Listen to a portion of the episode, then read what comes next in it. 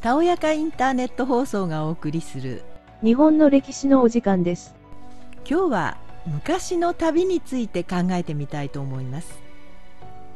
昔の旅といえば東海道五十三次を行き来した江戸時代の旅ですが当時の旅は道路や橋宿泊施設の不備から行く先々に危険が待っていたので旅は命がけでした。だから出発の際はシーカや金銭を送ったり水杯を交わしたりしたようです。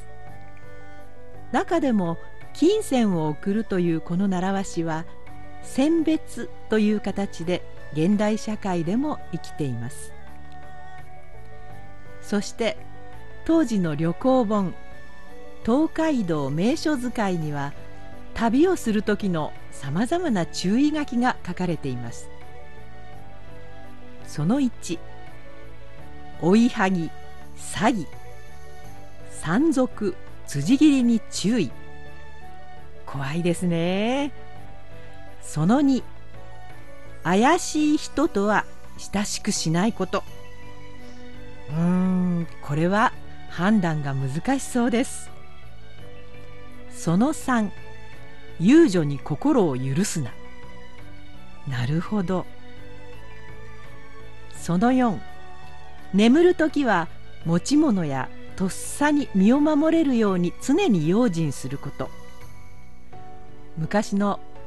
旅館は相部屋や襖障子の仕切りですからね。その後船頭や馬方には23門高く払えば全てうまくいく。安全のためにはケチってはいけないということですね。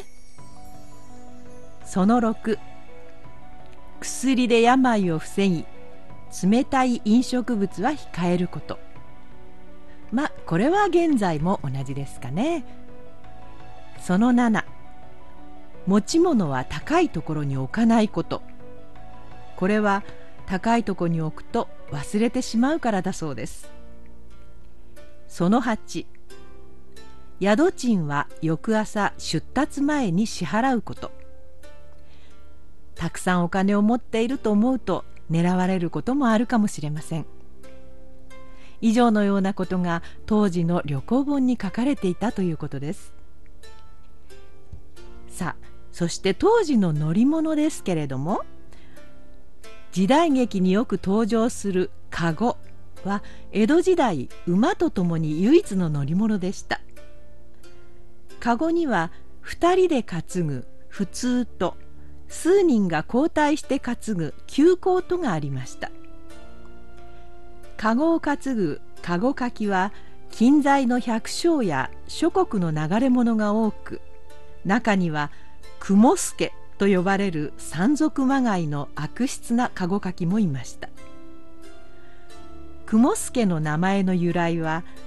住所不定でまるで浮雲のようだからと空の雲の字を当てるものや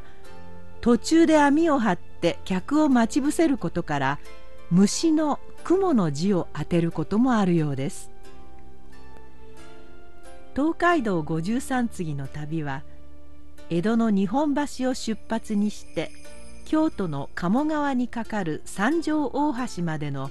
全長 492km の旅を言いますがその中に53の宿場があり11泊から12泊を費やす旅だったようです。現代の新幹線ではあっという間の2時間余りの旅ですけれどね。当時の旅支度としては鉄鋼キャすげ傘雨がっぱわら草履杖などが用いられました。旅の持ち物は振り分けの枕箱に入れます。夜は盗難防止のために枕にして眠ることができる便利な箱です。その中にはお茶梅干しや白梅干し魚干しいい火打ち道具薬針と糸下着手ぬぐい通行手形などが入っていました。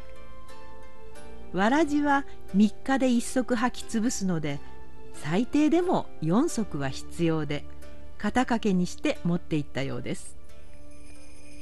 また宿場から次の宿場まで1日に 30km から 40km 時間にして約8時間から10時間を歩くという長時間の移動なので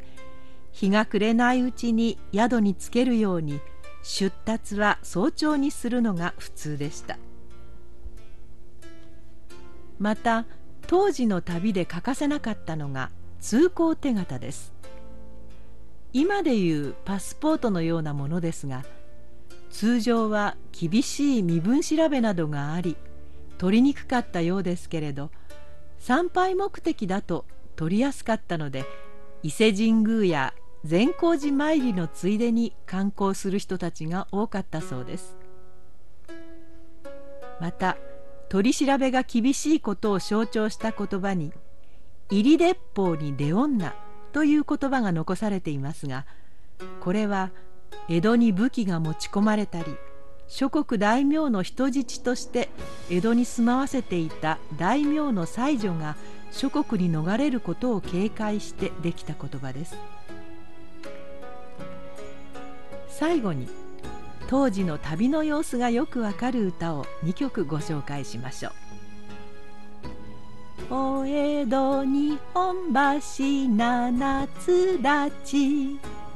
この七つとは早朝4時のことです。とても朝早く出発したということがわかりますね。そしてもう一曲「行きはよいよい帰りは怖い」おなじみのトーリャンセです。行きよりも帰り道の方が役人の目が厳しかったという内容です。ただしこの歌詞については諸説あります。このように昔の旅は命がけの大変な旅であったのですがそれでも人々は